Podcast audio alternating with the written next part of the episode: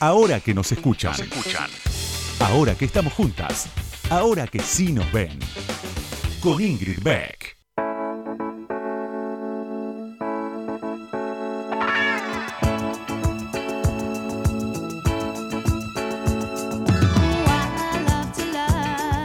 Buenas noches, buenas noches. Bienvenidas, bienvenidos, bienvenides a este nuevo Ahora que nos escuchan. ¿Qué decir? Estoy harta. Harta sería la definición de mi estado mental. Y pensaba, a veces estoy harta en, mi vida no virtual, eh, en mi vida, lo que antes llamábamos vida normal, esa vida de salir a trabajar, de encontrarse con gente en la calle, de tomar café. Pero ahora el hartazgo es cada vez más seguido. Y también pensaba, una frase que me dijo mi hijo menor, Miguel, me dijo, estos 50 días son como un copy-paste de los otros 50 días. Y así. Y, pensaba, estamos hartos de, Estamos hartos, él y yo, de, de nosotros mismos. De él, él de mí, yo de él, toda la familia entera. Y hay que laburar con eso y hay que seguir laburando con eso para adelante hasta que podamos empezar de a poquito a salir de, ese hartazgo. O en todo caso, podemos, podamos empezar a estar hartos o hartas de otras personas que no sean las mismas siempre. Y también pensaba que varias de las dificultades, por lo menos con las que yo me encuentro en la vida virtual, tienen que ver con los malos entendidos que se dan eh, en, en, los chats, que se dan en los Zooms, que se dan en, esa, en esos espacios, en esos no lugares eh, en donde nadie interpreta bien los tonos, en donde la gente está muy sensible. Eh, hay que aprender a lidiar con eso también, ¿no? Dejar de, estar interpretando tonos en un texto, por ejemplo, de un chat de WhatsApp. Eh, ¿Con cuántas cosas estamos lidiando en estos días? Estas son pavadas, si quieren, que se me ocurren y que tienen que ver con, con mi vida eh, diaria, con mi vida cotidiana, eh, bastante privilegiada. Pero bueno, me imagino que algunas de ustedes y algunos de ustedes también deben pasar por, por estas zozobras o deben tener estas reflexiones, estos pensamientos un poco circulares eh, que se terminan cuando uno se va a dormir y empiezan de nuevo cuando nos levantamos. Y así, con toda la onda. Eh, con todo esto, que quería contarles, porque este es mi espacio y bueno, lo aprovecho un poco para charlar eh, con Lucas Rodríguez Perea, que lo tengo acá, vidrio de varios metros y vidrio de por medio. Eh, vamos a hablar hoy con una invitada muy interesante. Vamos a hablar enseguida nada más con Ana Castellani, que es la secretaria de Gestión y Empleo Público de la Nación y hay un montón de temas que surgieron en esta pandemia, digamos, que, por supuesto cambiaron la agenda total y absoluta del empleo público, eh, pero que tienen que ver, por ejemplo, con el, con el teletrabajo, con las políticas de cuidado, que es algo sobre lo que venimos hablando aquí bastante a menudo. Así que, bueno, no demoro más con mi cháchara. Enseguida charlamos con la invitada de hoy, con Ana Castellani. No se vayan. Ahora que nos escuchan, ahora que vos me escuchás, te cuento algo más sobre la invitada de hoy. Ahí va.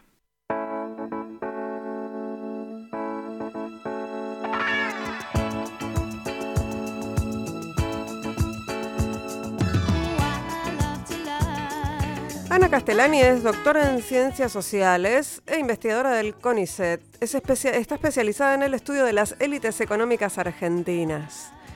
Eh, hoy es secretaria de Gestión y Empleo Público de la Nación.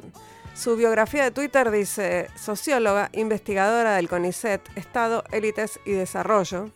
Y su tuit fijado es del 7 de diciembre de 2019 y dice, vamos a poner el Estado al servicio del desarrollo del país y de su gente Vamos a recuperar el orgullo de ser servidores públicos, porque el Estado no es una empresa ni el coto de casa de ningún sector, y porque el éxito de las políticas depende también de quienes las implementan. ¡Wow! ¿No? ¿Qué, qué, mm, vigencia de estos conceptos en este momento histórico? Buenas noches, Ana Castellani, ¿cómo estás? Bienvenida ahora que nos escuchan.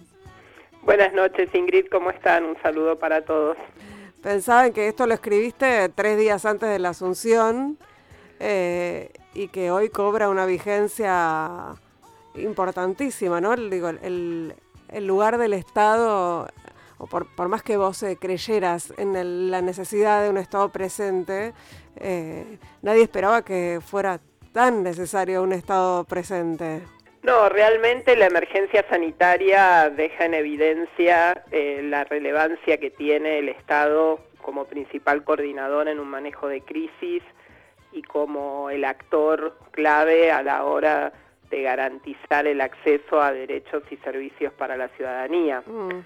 Eh, los países que han podido sobrellevar de mejor manera los efectos inevitablemente negativos que tiene una situación como lo que estamos viviendo actualmente son aquellos que tienen cierta institucionalidad construida, cierto entramado público que le permita eh, cubrir a la población de estos riesgos. Por supuesto, nunca, como dice Cecilia Todesca, que, me parece muy acertada la idea, es eh, comparable el funcionamiento de la economía en estado normal con lo que pueda hacer el Estado, digamos. Mm. Nunca vas a poder hacer eh, la sustitución completa de ese rol.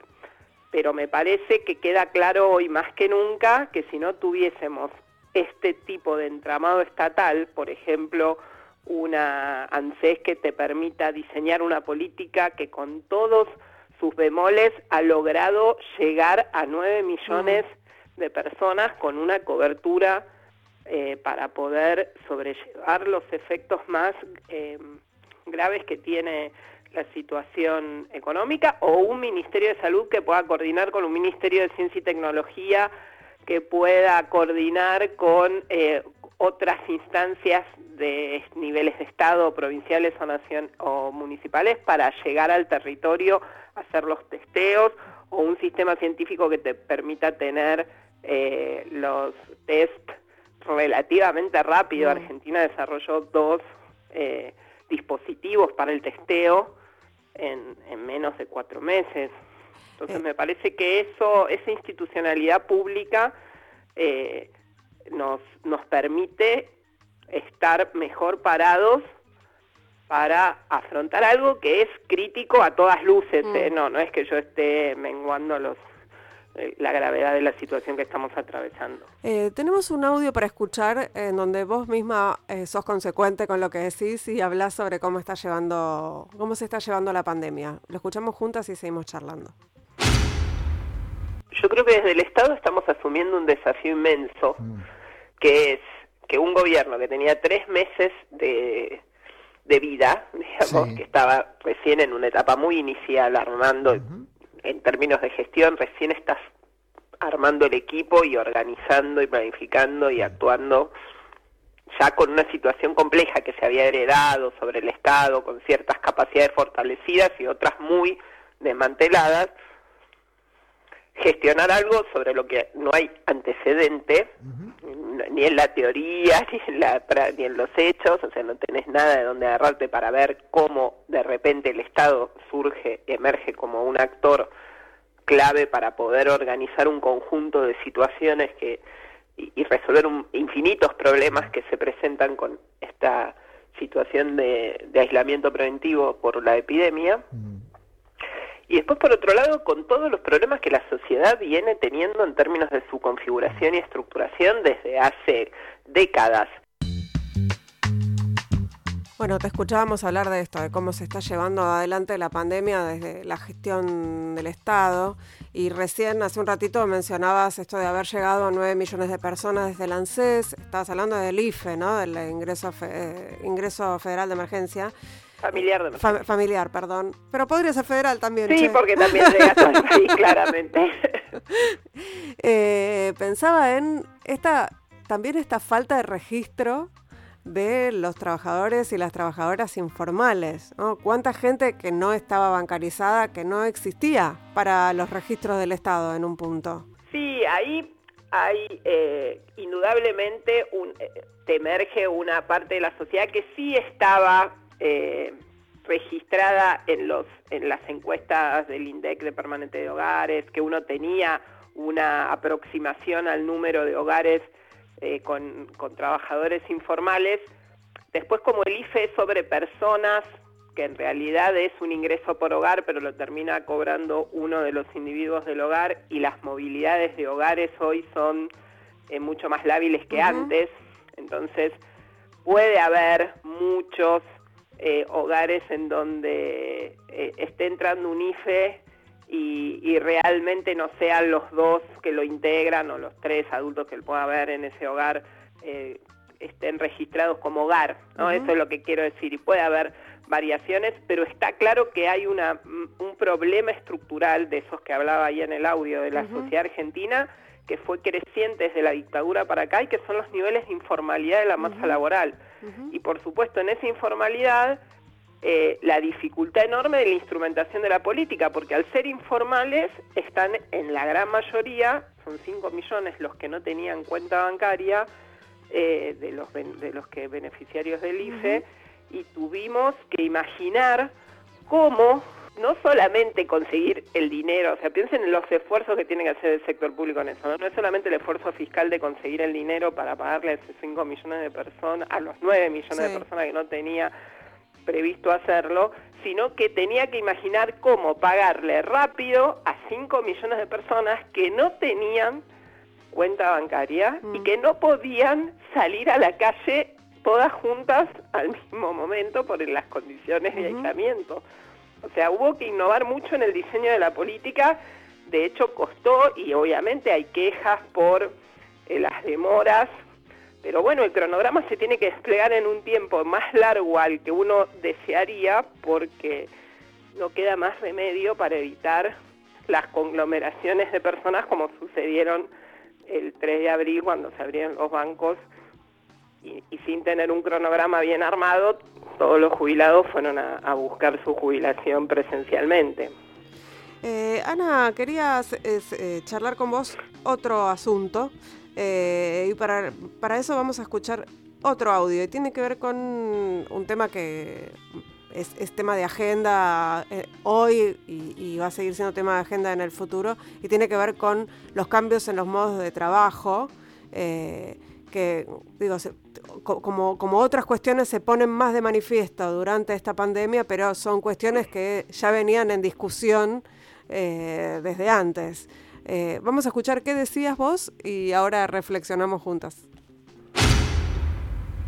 Igual hay transformaciones de hábitos que se van a producir y de formas de vinculación con lo público que también se van a generar que van a tender a para quedarse. Por ejemplo, en mi tema personal, el que más me, preocupan son dos dimensiones que tienen que ver con mi área de, trabajo en mm. este momento. Una es qué va a pasar con el trabajo domiciliario, que yo creo que llega para quedarse. Sí. bueno, es una experiencia que, que se implementó de golpe forzadamente, pero que en algunos casos, con todas sus ventajas y desventajas, va a poder ser eh, materia de discusión hasta qué punto toda la gente que va a trabajar presencial tiene que ir a trabajar presencial, si es que se puede seguir organizando un sistema eh, adentro. Todo lo que es el sistema de cuidados, que en la Argentina hoy se ven las falencias que hay, porque ni cuidado de adultos mayores ni cuidado de niños estaba garantizado, entonces se generaron todo un montón de problemas con esta, con esta situación. Eh, y después creo que hay algo de los vínculos con el Estado y, de las formalidades de la ciudadanía que hoy aparecen como, como necesarias, ¿no? Eh, se, entiende y se, justifica las se justifican las razones del teletrabajo durante la pandemia.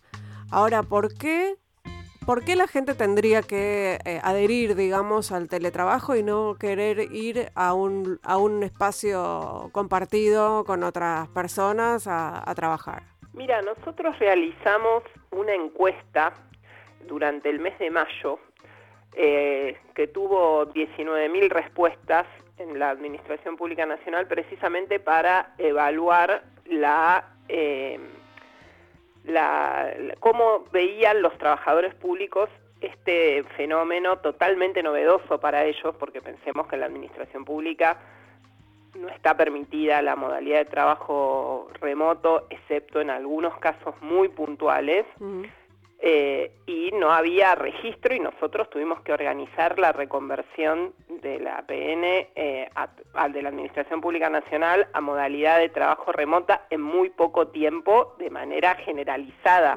Hoy es el 65% de, los trabajadores del Estado Nacional están trabajando desde sus domicilios. Y eso te generó un montón de problemas normativos, eh, de guías de recomendaciones para cuidar eh, los derechos laborales y la salud de esos trabajadores y en eso hicimos bastante hincapié desde la Secretaría, pero además queríamos seguir evaluando porque creemos que más que lo que uno opine, uno puede opinar que esto está mejor, que es peor, que puede ser mixto, bueno, nos interesaba tener datos más fidedignos en base a la experiencia de los propios trabajadores. Y ahí surge ahí surgen los bemoles ¿no? del trabajo eh, a domicilio. Por eso yo digo que llega para quedarse, no para que toda la administración pública pase a eso, pero que va a haber sectores el que van a, o personas que van a preferir esa modalidad. Cuando uno ve las distribuciones de valoración, da más o menos similares, un poco más las positivas que las negativas. Es una encuesta con representatividad porque lo hicimos sobre todos los organismos garantizando una cuota de representatividad en todos. Pero cuando uno va a los factores de por qué sí mm. o por qué no, en los de por qué sí, el argumento principal es el ahorro de tiempo de viaje y de eh, y, consecuentemente con ese ahorro de tiempo también un ahorro de dinero claro. por no ir al lugar de trabajo, que parece, en algunos puede parecerle un tema menor, pero a otros, sobre todo los que viven en el primero o en el segundo cordón de conurbano, que tienen que hacer dos o tres combinaciones para llegar al centro, tal vez ir a trabajar es una hora y media de ida y una hora y media de vuelta en pésimas condiciones. Y eso lo rescatan como algo sumamente positivo evitar eso y decir gané tres horas de mi vida. Claro. Hay una esa idea de recuperar parte del tiempo. Los que lo, lo que los que dicen que no, digamos que no lo valoran positivamente, está más relacionado con las condiciones en las que desempeñan el trabajo en el hogar.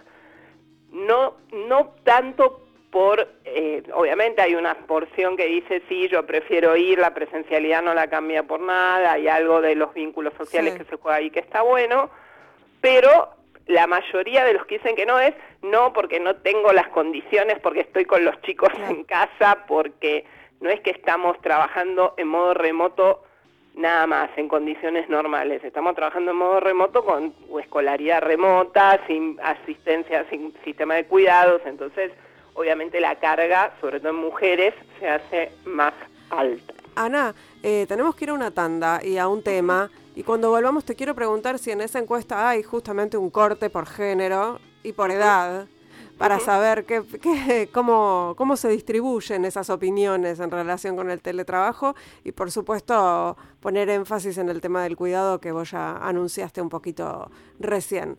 Así que ya, ya, ya volvemos con, ahora que nos escuchan, aquí estamos charlando con Ana Castellani, que es la secretaria de Gestión y Empleo Público de la Nación.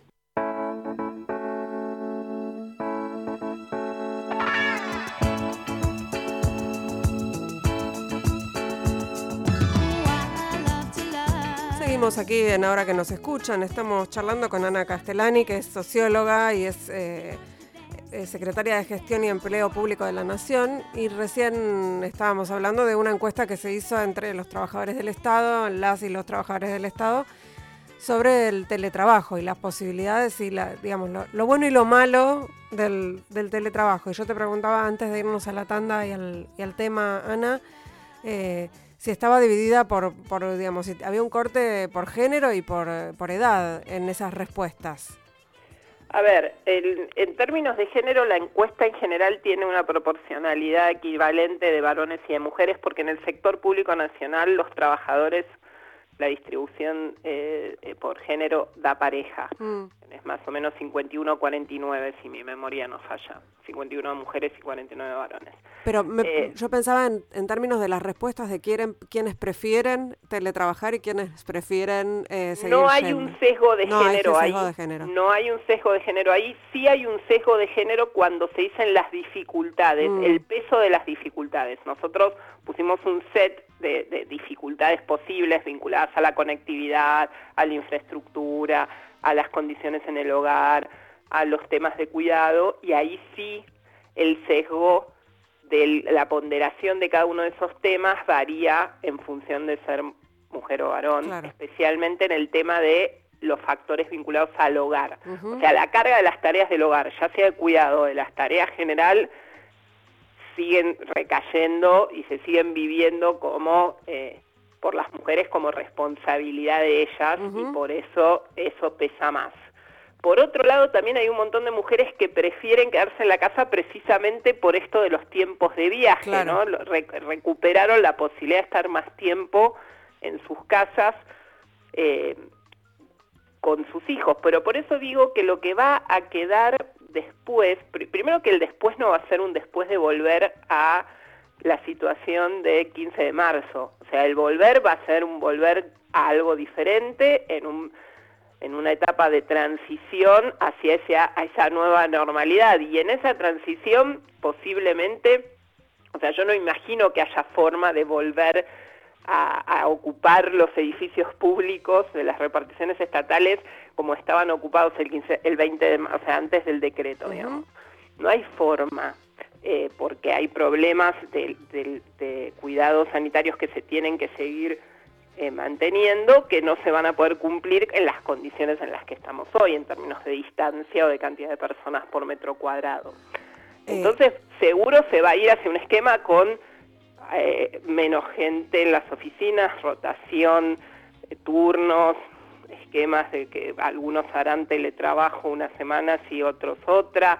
Ya, cada, ya iremos viendo y estamos trabajando en realidad en cómo sería esa vuelta como con los sindicatos, porque esto además obviamente lo tenemos que discutir con los representantes de los trabajadores, para garantizarle las condiciones laborales tanto a los que van a ir a la presencialidad como a los que van a quedar en eh, trabajo domiciliario en esa primera etapa. Y después cuando haya una normalidad, para ponerle algún nombre, supónganse que ya está la vacuna, ya nos vacunamos ocho, la, mayoría y está la situación controlada, bueno, ahí yo creo que se va a abrir la discusión en un ámbito paritario sobre la, posibilidad de que, de que existan regímenes mixtos de trabajo. Eh, hay licencias, ¿no? Igual para quienes están con los hijos eh, en casa.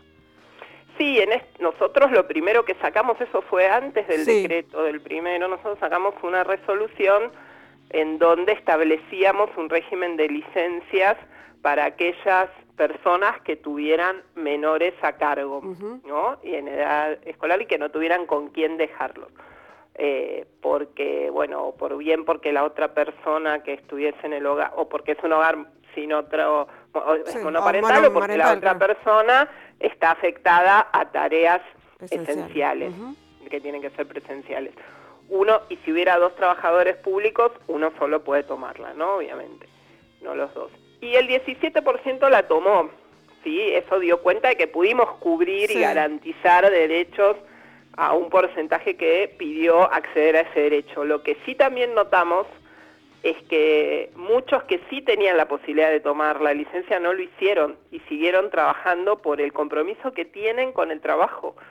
Realmente hay una idea muy negativa difundida sobre el empleado público que está más vinculada a la atención de ventanilla, como se llama, ¿no? La, la presencialidad. A la de gasalla. Exactamente, que tiene ese cliché que está construido, como todo cliché, sobre ciertas bases que lo hacen verosímil, porque si no, no tendría tanta pregnancia en, el conjunto social. Pero primero, una aclaración. Para el ciudadano común, el Estado es, desde la oficina municipal hasta la oficina nacional o provincial, no hay distinción. O sea, no hay... Eh, el Estado es todos esos niveles. Eh, por otro lado, si uno piensa en el Estado nacional, solo un cuarto de los trabajadores del Estado Nacional atienden al público. O sea, la cara visible del Estado para la ciudadanía del Estado Nacional es solo una porción minoritaria del conjunto de trabajadores.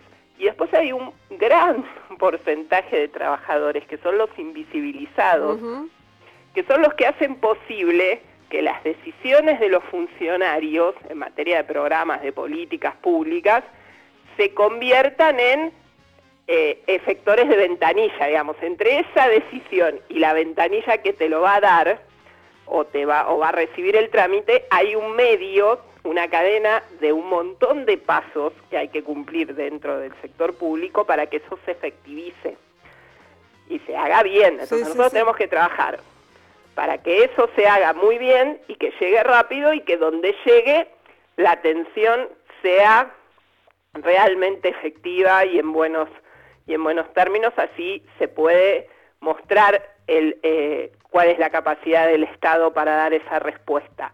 El tema es que suele verse solamente el final y en los discursos anti-Estado y anti-empleado público se suele poner énfasis solamente en ese tramo de la, de, la, de la cadena y no en todo ese conjunto de personas que son las que realmente están haciendo posible que las cosas sucedan. Bueno, mira, justo sobre algo vinculado con esto que estás diciendo y que tiene que ver, por supuesto, con eh, también con, lo, con, tu especialidad, digamos, que tiene que ver con, el Estado y con las élites. Tenemos algo para escuchar, eh, me parece que, viene a cuento de esto que estamos conversando.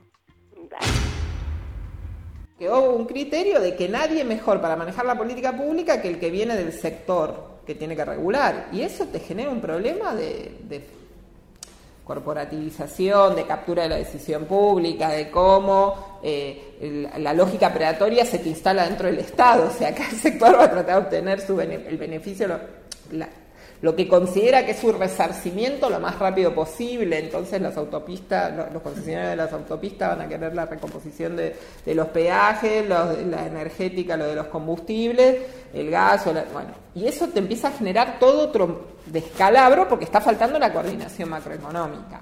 ¿Sí? Entonces, ahí hay una irracionalidad, sobre todo cuando tenés en el, una política como la que llevaba adelante el el Banco Central, que en realidad debería ser el garante de la salud del sistema bancario y financiero en un país, pero en este país se termina convirtiendo en el garante de la baja, de lograr la baja de la inflación.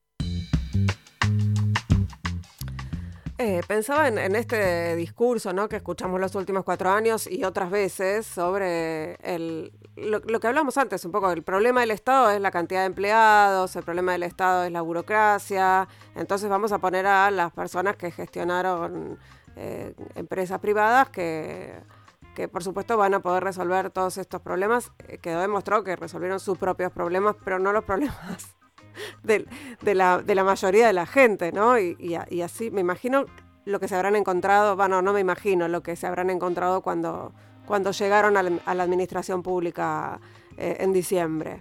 A ver, varias cosas con eso. La primera, el error enorme de confundir el Estado con una empresa. Mm. El que dice eso no tiene ni idea de lo que es el Estado y de lo que debe hacer el Estado por su mandato, digamos, lo que es una administración pública nacional vos te guías por una normativa, todo un derecho, para empezar, el derecho administrativo, que es un corpus completamente distinto al derecho privado que se regula en la actividad privada.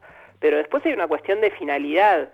La persona que demuestra ser la más capaz para conducir una empresa, suponiendo que estamos eligiendo al mejor de, ellos, no tiene por qué saber ni reunir los requisitos para ser el que conduzca un área de la repartición pública que diseñe políticas públicas, porque en un caso vos lo que estás haciendo es colocar a una empresa para que se posicione en un mercado con una marca, para que genere la mayor cantidad de utilidades posibles en un contexto normativo y de organizacional muy diferente al del sector público, donde vos tenés que lograr otro tipo de beneficios el producto final es que la mayoría de la población acceda a esos bienes y servicios que el Estado produce y garantizar ahí defensas de intereses muy generales y no de intereses particulares.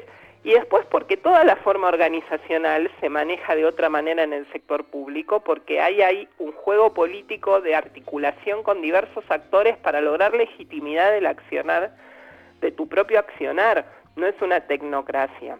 Entonces, primero esa división entre no es lo mismo saber de administración de empresas que saber de administración pública. Por algo son dos carreras diferentes, ¿sí? Para arrancar, para empezar.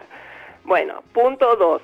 Poner gente que viene del sector privado a conducir la política pública tiene riesgos enormes, que por suerte los vimos todos en acción durante la gestión anterior, que decidió reclutar para ocupar el Estado a, a personas que venían de la gerencia privada, del sector privado. y ahí... Perdón que te interrumpa, ahí hay, digamos, además de mm, confundir una empresa con el Estado y la administración de empresas con la administración pública, hay una concepción del Estado también.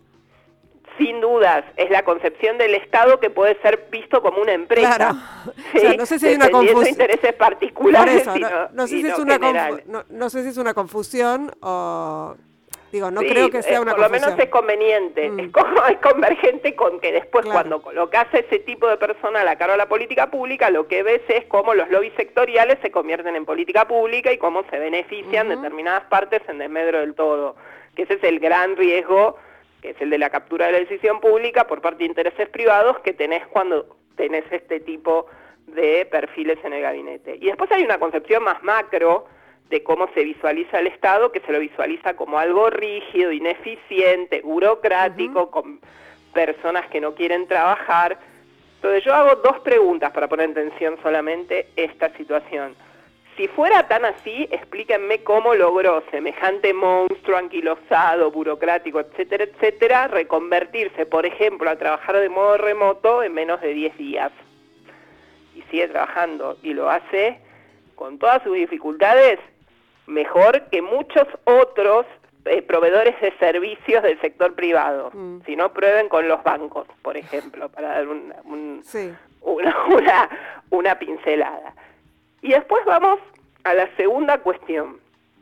Todos esos trabajadores que se dice que no sirven, que son vagos, que no están preparados, si eso realmente fuera así, si no hubiera ninguna capacidad instalada dentro del Estado y las capacidades son en gran medida producto de la calidad de las personas que están ahí trabajando, cómo se podrían estar aplicando y generando todas las políticas nuevas, completamente nuevas que hay que imaginar en este contexto. Porque hoy el Estado está hasta emitiendo permisos para que la gente pueda ir a, no sé, hacer un trámite de emergencia. ¿Sí? Entonces me parece que esas visiones por lo menos hay que ponerlas en cuestión. Y eh, después veamos lo que hizo el macrismo. El macrismo ya ajustó el Estado como lo quería ajustar. Echaron a 33.000 personas durante la gestión macrista. Esas, ese achicamiento del Estado, y cayeron 30 puntos mínimo los ingresos reales de los trabajadores del sector público. A pesar de eso, no se logra el ajuste fiscal que ellos propusieron porque lo que lograron en realidad lo que vinieron a hacer fue a vaciar la base de la pirámide de los mm. trabajadores y a incrementar la cúpula del Estado, porque multiplicaron las direcciones y las coordinaciones en un 50% durante la gestión macrista. Entonces generaron una reestructuración muy heterogénea, ¿no? Muy regresiva. Metieron por arriba reemplazaban, qué sé yo, tres o cuatro trabajadores de línea por un cargo directivo, para decirlo en términos de gasto. Y generaron estructuras muy disociadas de las dotaciones, ¿no? Un montón de coordinaciones o de cosas arriba de estructura que abajo no tenían correlato. Entonces, nosotros en los primeros meses antes de la pandemia tuvimos que hacer un conjunto de normas para empezar a regularizar toda esa situación, esa transformación morfológica que se hizo del Estado y después a recomponer un poco, y que por suerte tuvimos tiempo para, para, para lograr después la buena respuesta que tenemos hoy de los trabajadores y trabajadoras estatales, una cuestión vinculada a la valoración del trabajador público. Los relatos y las anécdotas de los trabajadores estatales durante la gestión macrista dejan te dejan con la boca abierta en un montón de cuestiones más vinculadas a lo humano, a lo personal. Mira, sobre eso tengo un audio para escuchar y, y, y ahora contás. El Estado es el Estado de todos para todos, o sea, está claro que no es el Estado de un partido. Eso, primera definición. Todos los funcionarios fuimos recontra bien recibidos de manera espontánea. Yo recorrí el primer día los ocho pisos del edificio en donde está, el edificio era modernización antes, ¿no? El Ministerio de Modernización. Y en esa eh, había gente ahí, por supuesto que también había sido incorporada en la gestión anterior, no necesariamente era toda gente del periodo kirchnerista, había gente que había sido incorporada en la gestión de Macri. Todos nos recibieron muy bien con un alivio porque hay que entender, me parece, algo clave, que es que el macrismo llega con una idea refundacional del Estado, con una estigmatización del empleado público. La gente a mí me agradeció que la saludara. Eh, Sabes que no, sos la, primera a la que escucho contar esto de, del saludo, ¿no? De algo tan básico como el saludo. Eh... El saludo, mirar a los ojos. Mm. La persona que eh, venía a traerte a la oficina o en una reunión el café o el agua, en Casa Rosada lo mismo, que mm. te deja, que no las deja mirar a los ojos a las personas. O sea, cuestiones vinculadas a rasgos de élite social de los más rancios, digamos, de, de, otra época, de, retrasan un siglo, ese estilo. Eh, pensaba en, en, bueno, en tu tu eh, especialidad, ¿no? Esta que tiene que ver con el estudio de las élites eh, y el Estado y el, y el desarrollo. Y es una pregunta un poco amplia, vos contestame lo que puedas, pero ¿cómo ves en este momento la reacción de las élites eh, al, a las, digamos, a las políticas públicas mm, relacionadas con la pandemia más eh, sanitaristas, digamos, o, más volcadas para ese lado. Esta idea de que hay que cuidar, que primero hay que cuidar la vida. Sí, yo lamentablemente las veo en su mayoría, y me refiero a las fracciones de la élite más consolidada, de la élite económica, reaccionando con la misma lógica eh, eh, de siempre, de salves, de, de tratar de, por, por un, como mínimo, con mi hipótesis de mínima, evitar que sean ellas las que tengan que eh, poner algo mm. o perder algún tipo de privilegio para que la situación pueda sostenerse. Y por otro lado, en hipótesis de máxima, buscando avanzar todo lo que puedan en este contexto para obtener ventajas en bajas de salario general de la economía, cosa que inevitablemente en un contexto como este es muy fácil que suceda, eh, o eh, pérdida de derechos laborales.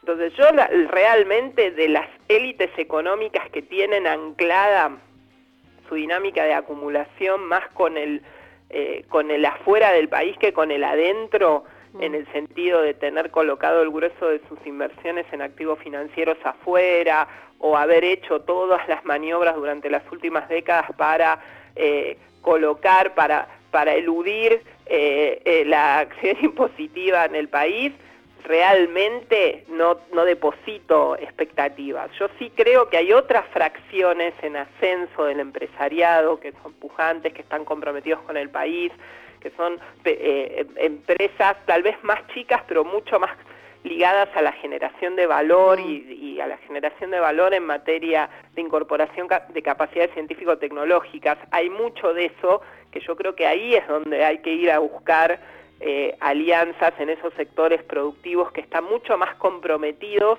con el desarrollo nacional, pero no con el desarrollo nacional del pre-76, digamos, lo que fue la industrialización sustitutiva de la década del 60, porque eso no va a volver, no hay manera, es otro mundo y es otra Argentina.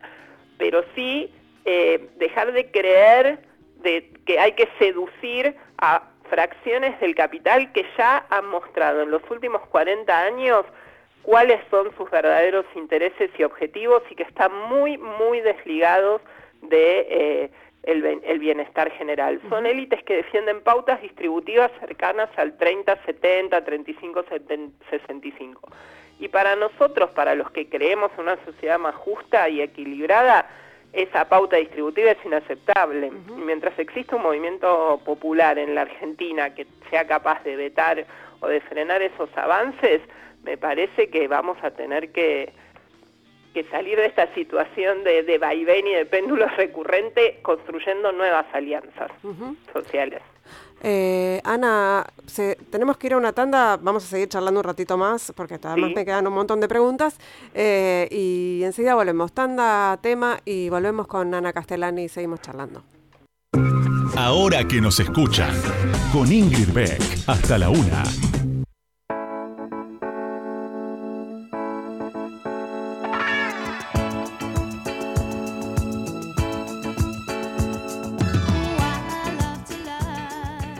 Último bloque de ahora que nos escuchan, estamos conversando con Ana Castellani, que es secretaria de Gestión y Empleo Público de la Nación.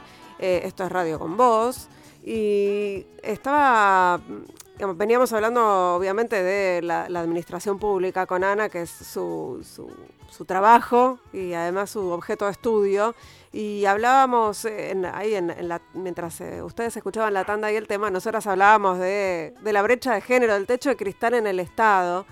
Eh, y decíamos que se refleja un poco lo que se refleja en muchos otros espacios, eh, esto de que en la base hay en general paridad, empezás a subir un poquito en las terceras líneas o segundas líneas y ahí la relación ya empieza a favorecer más a los varones, estamos entre un 56 y un 44 más o menos, y en las autoridades superiores entre un 20 y pico y un 70 y pico por ciento, por supuesto menos las mujeres que los varones.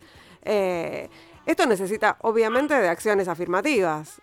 Digo, nosotras eh, desde, desde los feminismos estamos todo el tiempo pendientes de eso y reclamamos que haya mujeres en las fotos, pero digo, como una manera de visibilizar a las mujeres que, eh, que, tienen que estar en la foto. No es que queremos que pongan a, una, una, mujer de, de, objeto decorativo, ¿se entiende? y, y, que me parece que este tipo de, acciones, digamos, nosotros lo, trabajamos desde los feminismos, pero desde el Estado o desde, desde la gestión eh, se, tienen que impulsar acciones afirmativas. Eh, imagino que además desde el espacio de mujeres gobernando también se empiezan a discutir estas cuestiones. Sí, en efecto, todo lo que estás diciendo es así. Eh, se observa en la, en la, administración pública el mismo fenómeno de techo de cristal que se observa en otras instituciones, por ejemplo en las universitarias, solo para poner otras que conozco bien. en los medios de comunicación. En, los medios de comunicación. Te diría que casi calcados son los porcentajes, además. Eh, siempre a medida que vas ascendiendo se va, se va ampliando la brecha y, hay más cargos ocupados por hombres que por mujeres. Yo creo que ahí operan dos eh, factores. Uno es que eh, como lo que está arriba es masculino, hay una tendencia a la reproducción de eso en, en, la propia dinámica que te lleva el proceso, pero también entiendo que hay otro factor que hace que las mujeres tengan más reticencia a ocupar esos cargos, que es ese techo de cristal invisible, porque se visualiza esa posición como una posición que tiene que ser ejercida de un modo muy masculino. Eh, y entonces, si lo que viene con el cargo es ese combo de ejercicio de la posición con un rol muy masculinizado, es obvio que las mujeres no eh, van a tener interés en acceder a esos lugares porque lo viven como hostiles, como un ejercicio del poder que no están eh, convencidas ni tienen ganas de ejercer. Entonces nosotras, por ejemplo, desde el espacio de Mujeres Gobernando, conversamos, entre otras muchas cuestiones, además de las políticas efectivas que debería haber, eh, en esta cuestión de cambiar la forma de ejercicio del rol de la posición. Nosotras somos todas mujeres en ese espacio que ocupamos posiciones de poder. Bueno, tenemos que dejar una, una marca en el sentido de cambiar la forma de ejercer ese, rol para poder ayudar a romper ese techo de cristal y favorecer eh, la ocupación de esos cargos en el futuro por mujeres. Porque si el ejercicio del rol viene con, eh, con, el, con, una, con un conjunto de atributos que son absolutamente imposibles de ser ejercidos por una mujer. O sea, si vos a mí me vas a decir que yo voy a tener que hacer, eh, no sé, eh, todo el día, todo el tiempo, todas las reuniones a las 11 de la noche, y bueno, yo jamás te hubiera agarrado la posibilidad, porque quiero equilibrar mi, mi vida privada con mi vida pública de otra manera. Ese es el balance distinto que solemos hacer las mujeres a la hora de elegir dónde queremos estar cuando podemos hacerlo, ¿no? Al menos Entonces me parece que si llegábamos para ocupar posiciones y, y seguíamos reproduciendo en el ejercicio de, esa, de ese rol los parámetros típicos de lo que es el ejercicio masculino del poder, íbamos a tener eh, un problema, no íbamos a estar consiguiendo que ese techo se pudiera horadar. Me parece que, que el chat en sí mismo ya del grupo de mujeres que se mm. haya organizado y que funcione y lo que ayuda a esa red colaborativa para poder trabajar, porque es tener a disposición el contacto de 200 funcionarias de todos los rangos posibles de directora nacional para arriba, es realmente una marca distintiva de cómo las mujeres concebimos eh, el rol. Por ejemplo, ninguna dice, ah, no, yo a vos no te contesto porque soy directora nacional y yo soy secretaria. No existe, no existe esa, cuestión eh, jerárquica. Eh, me parece que esa cosa más horizontal y colaborativa y, y de las mujeres ahí está siendo está haciendo un poquito de ruido eh, y, vamos a poder lograr un cambio. Tengo esa esperanza. Lo pienso también como un espacio, digo, que pone algún, que de alguna manera pone límites al, al poder masculino, ¿no? Al, porque es bueno, ah, existen, están todas juntas, están comunicadas, no, no podemos ser cualquier cosa. Eh, no, estoy, me estoy refiriendo a ningún funcionario en particular, sino a un mecanismo de, como decís, a una manera de ejercer el, el poder que no es la misma que tenemos las mujeres, sobre todo las mujeres feministas, ¿no? Sí, yo creo que te vas dando cuenta de algunas cuestiones, te llama la atención por lo menos para algunas cuestiones que a veces están naturalizadísimas. Yo ese proceso lo viví también en el mundo académico. Hace 10 años vos podías armar tranquilamente un panel todo de varones y nadie decía nada. Y hasta capaz lo armabas vos como mujer, está a cargo de armar un panel. Hoy eso es inimaginable. en el mundo académico hoy se sabe que tenés que armar paneles, mesas, lo que quieras, siempre tenés que velar por cierta equidad de género. Eh, en la mayoría, digo, ha habido un cambio con los años y, ya está, para cualquiera es obvio que eso tiene que pasar. Eh, en el Estado va a empezar a pasar lo mismo. Eh, y yo creo que ya está pasando lo mismo. Cuando, cuando salen esas fotos que no nos gustan, que son las que expresan eh, y que visibilizan exclusivamente a los varones en el ejercicio del poder, siempre aparecen las quejas o los reclamos o las llamadas de atención y ya creo que, que, hasta el propio presidente lo dijo en la presentación otra vez del del programa de acción, violencias, que bueno, hay que aprender, que él también es un alumno ahí para aprender cómo eso se puede ir corrigiendo. Y yo tengo confianza en que en el futuro no tan lejano, porque además las nuevas generaciones vienen con estas, eh, estas cuestiones ya más eh, desnaturalizadas, ¿no? Digamos, ya ahora sí se lo cuestionan, digo, de una manera que nosotros no nos lo cuestionábamos. Eh, Ana, se nos acabó el tiempo de programa. me quedan un montón de preguntas para hacerte, así que bueno, por ahí, ¿quién te dice cuando volvamos a la... No, cuando volvamos porque no se dice volver a algo que, nos, que no conocemos. Cuando haya una, nueva, normalidad. Una nueva normalidad en la que por lo menos podamos encontrarnos a unos, a un, acá hay lugar, a unos dos metros de distancia eh, en el micrófono, eh, ojalá podamos estar eh, de manera presencial y, seguir conversando. Fue realmente un, un, placer esta entrevista. Muchas gracias.